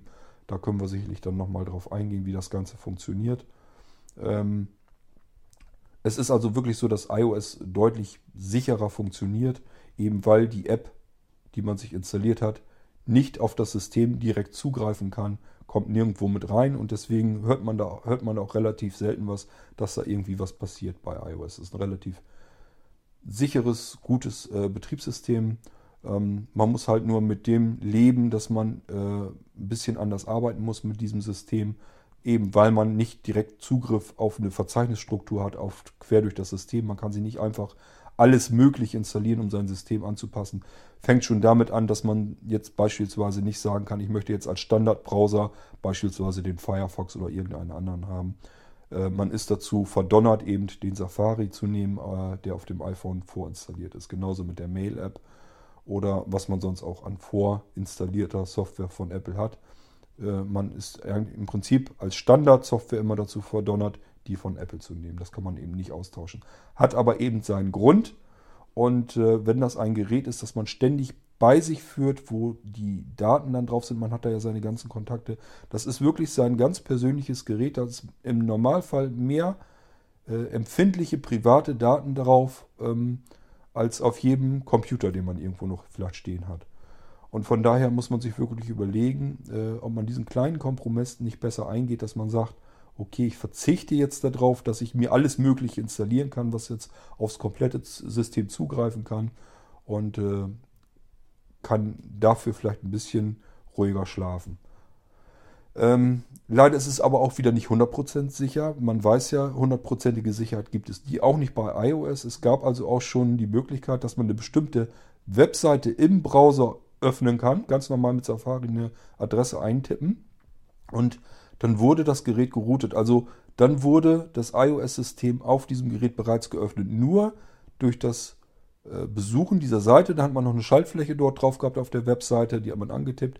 Und dann hat diese Webseite tatsächlich eine Lücke im iOS ausnutzen können, um das System zu öffnen. Man hatte dann das Gerät gejailbreakt. Das war bisher die komfortabelste Möglichkeit, ein iOS-Gerät zu jailbreaken, die ich je gesehen habe. Das habe ich damals auch mit dem Gerät ausprobiert und das funktioniert. Und es war also auch schon relativ erschreckend, dass das möglich überhaupt ist. Somit muss man wirklich sagen, auch iOS ist nicht 100% sicher. Man kann immer noch auf eine Internetseite irgendwie kommen, die irgendeine Lücke in iOS ausnutzen kann und an das System tief eingreifen kann. Äh, wer also bisher gedacht hat, ähm, mit iOS kann mir sowas alles nicht passieren, liegt also auch schief. Auch da ist das möglich. Hundertprozentige Sicherheit gibt es eben nie. Ist dann eben die Frage, ob man sich auf solchen Webseiten dann rumtreibt. Äh, das muss man sich dann vielleicht überlegen. Wenn ich mir aber so überlege, das kann auch vielleicht ja durch eine App mal passieren, dass die einen auf eine bestimmte Webseite schickt. Das heißt, eine App, die erstmal von sich her gar nichts Böses in sich hat, sodass Apple die durchlässt in den App Store hinein. Man startet die, öffnet die, geht vielleicht auf Hilfe oder Information oder sonst irgendwas und die würde einen auf solch eine Seite schicken, ähm, die im Hintergrund sozusagen das Gerät öffnet und versucht in das System einzudringen. Wäre kein Problem, ist auch machbar. Sind wir also auch nicht sicher mit diesem Betriebssystem. Aber eben schon deutlich sicherer. Das zeigen auch die ganzen Zahlen draußen im Internet. Die ganzen Bot-Netzwerke, die früher eigentlich aus Zombie-PCs bestanden, aus Windows-PCs, die übernommen wurden von An Angreifern. Das war eben noch hauptsächlich damals eben mit XP, mit Windows 7 ist es auch noch, ähm, dass es Bot-Netzwerke gibt, aber schon deutlich weniger. Und jetzt ist, sind die neuen Bot-Netzwerke sind eben Android-Geräte. Ähm, das heißt, man hat jetzt einfach ja, die veralteten ganzen Android-Systeme, die drauf sind, ähm, draußen sind, dass man die versucht zu übernehmen und zu Bot-Netzwerken zusammenzuschalten und die eben missbraucht, um irgendwelche Angriffe zu starten. Angriffe können sein, dass man meinetwegen irgendeinen großen Internethändler oder so, irgendein Shopsystem versucht, ähm, per DDoS-Attacke lahmzulegen. Das heißt, man macht ganz viele Anfragen auf diesem Server, ganz viele Seitenaufrufe, so lange bis dieser Server einfach platt geht und nichts mehr beantworten kann, weil er einfach 100% ausgelastet ist dann ist der dicht und dann ist das Shopsystem nicht mehr zugreifbar. Und wenn das ein großer Online-Händler ist, der nichts anderes macht, als den ganzen Tag Umsätze darüber, für den ist das eine absolute Katastrophe, wenn diese Umsätze dann über mehrere Stunden dann ausbleiben oder vielleicht sogar über Tage. Und ja, man schaltet halt Botnetzwerke zusammen mit tausenden von Geräten, die ähm, übernommen wurden. Und dann kann man denen eben sagen, okay, jetzt macht ihr hier diese DDoS-Attacke und äh, ja, damit wird das Shopsystem eben ausgebremst und lahmgelegt. Das ging auch so weit, dass man ähm, DNS-Nameserver ähm, platt gekriegt hat. Das sind ja die Geräte, die sozusagen das Routing im Internet bestimmen. Das heißt, wenn ihr irgendwie eine Webseite aufruft in eurem Browser, dann muss per Nameserver erstmal geschaut werden, welcher Server ist das im Internet. Und der schickt euren Browser sozusagen in den, in den richtigen Weg hinein, äh, dass ihr auf dem Server landet, wo dann eben die jeweilige Seite ist, die ihr gerade an euch ansehen wollt. Äh, da werde ich auch nochmal eine Folge extra zu machen, wie das äh, komplett funktioniert, dieser ganze Weg im Internet, die, wie eine E-Mail äh, von A nach B kommt und wie auch äh, was alles im Hintergrund passiert, wenn ihr eine ähm, Internetadresse in eurem Browser eingibt. Da gehen wir alles nochmal drauf ein. So, und andere Möglichkeiten von Angriffen ist das, was ich euch in der 29. Episode auch hier schon erzählt habe. Einfach, dass die Anwender zu Hause ausspioniert werden. Dass man da eben schaut, was wird da gesprochen, was, wo, wo befindet sich jemand, ähm, versucht irgendwie an Zugangsdaten ranzukommen. Das geht eben auch über solche Geschichten. Und man kann eben Botnetzwerke zusammenschalten und daraus einfach nur Rechenpower machen. Das heißt, wenn jemand irgendwie was braucht, um Angriffe zu starten, dann kann er sich so ein Botnetzwerk eben anmieten. ist relativ billig. Sind ja fremde Rechner, kostet ja niemanden wirklich Geld. Und insofern äh, kann man billig Rechenleistungen kaufen, um beispielsweise an irgendwelche Zugangsdaten, Verschlüsselung oder so zu kommen.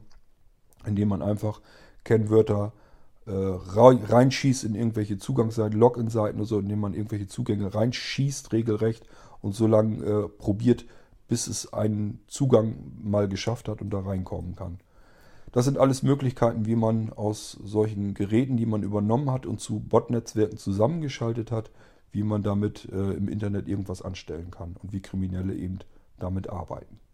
Wenn ihr euch fragt, wie diese Menschen zueinander finden, die Kriminellen, äh, also wie die ihre Geschäfte aushandeln können, wie die sich gegenseitig finden können, habt ihr sicherlich schon mal in den Medien vielleicht auch was von gehört, äh, vom sogenannten Darknet. Das ist eigentlich im Prinzip nichts anderes als das stinknormale Internet nur so zugreifend, dass man nicht rückverfolgbar wird. Äh, das heißt, es geht, ihr müsst euch vorstellen, wenn ihr jetzt auf irgendwelche Seiten oder so zugreift, auf irgendwelche Dienste, äh, sei es zum Chatten oder sonst irgendwelche Kommunikation, ähm, dann schickt ihr ja sozusagen eure Verbindungsdaten, eure IP immer mit. Und äh, das wird protokolliert, das landet in äh, Logdateien drin. Das heißt, man kann rückverfolgen, was ihr wo, wann macht, um welche Uhrzeit, äh, auf was ihr zugegriffen habt und wie lange euch da aufgehalten habt und sowas alles. Das wird alles mit protokolliert und äh, durch, ähm, durch das, ja, meinetwegen ein Tor-Netzwerk oder so, das könnt ihr dann auch mit benutzen, wird das einfach durch so viele Server gesteckt, die dann versuchen, äh, den Rückweg äh, zu verschleiern und vor allen Dingen protokollieren die nichts mit. Und somit äh, kann man sich relativ anonymisiert dann aufhalten und das ist eben das Darknet. Ähm, Im Prinzip könnt ihr das sogar mit benutzen. Ihr könnt das sogar, ist voreingerichtet in euren Blinzeln-Computer. Wer also einen Blinzeln-Computer hat von mir, ähm, der findet das unter im Internet, in der Kategorie Internet im Startmenü, unter anonym, äh, anonym im Internet surfen oder sowas habe ich den Programmpunkt, glaube ich, genannt. Da passiert nichts anderes, als dass ein ähm, Firefox-Browser, der einfach das als mit, mit einem Tor-Netzwerk geöffnet wird. Ähm, das heißt, wenn ihr das startet, dann habt ihr erstmal einen stinknormalen Browser. Der wird etwas langsamer die Seiten aufbauen, als ihr es gewohnt seid, aber dafür eben anonymisiert. Anonymisiert eure Daten und äh, ihr geht dann auch über verschiedene Server ins Internet und seid damit nicht rückverfolgbar. Wenn ihr also gerne möchtet, ähm, dass äh, eure dass ihr nicht rückverfolgbar seid, dass ihr gerne irgendwo anonym was äh, benutzen wollt, irgendwelche Dienste. Das muss gar nichts Schlimmes, nichts Kriminelles sein. Die könnt ihr ganz normal mit benutzen. Äh, es kann ja mal passieren, dass man irgendwie eine Meinung oder was äußern will, ohne dass man dafür verfolgt wird. Dann äh, benutzt man einfach solche Dienste. Das sind ganz normale Browser, die sind fertig konfiguriert. Die kann man dann mit benutzen. Und ihr habt das, wenn ihr einen Blinzeln-Computer habt, schon fix und fertig eingerichtet, könnt ihn einfach öffnen und dann damit ins Internet gehen. Ähm, das heißt, äh, im Prinzip diese Technik, die kann man eben benutzen als normaler Endanwender, ähm, aber genauso eben zusammenschalten und sich darüber ähm, äh, austauschen, kommunizieren und somit eben auch Geschäfte verhandeln. Und äh, das Ganze nennt man dann im Prinzip Darknet. Und so kommen die Kriminellen dann eben zugange, dass sie sagen, äh, hier, ich suche mir jetzt eine Datenbank, wo Zugangsdaten drin sind oder so, so etwas. Und jemand anders bietet das eben in diesem Darknet an und beide sind dann nicht zurückverfolgbar. Somit ähm, hat jetzt beispielsweise die Polizei oder so hat dann keine Möglichkeit, da an diese Verbrecher dann ranzukommen.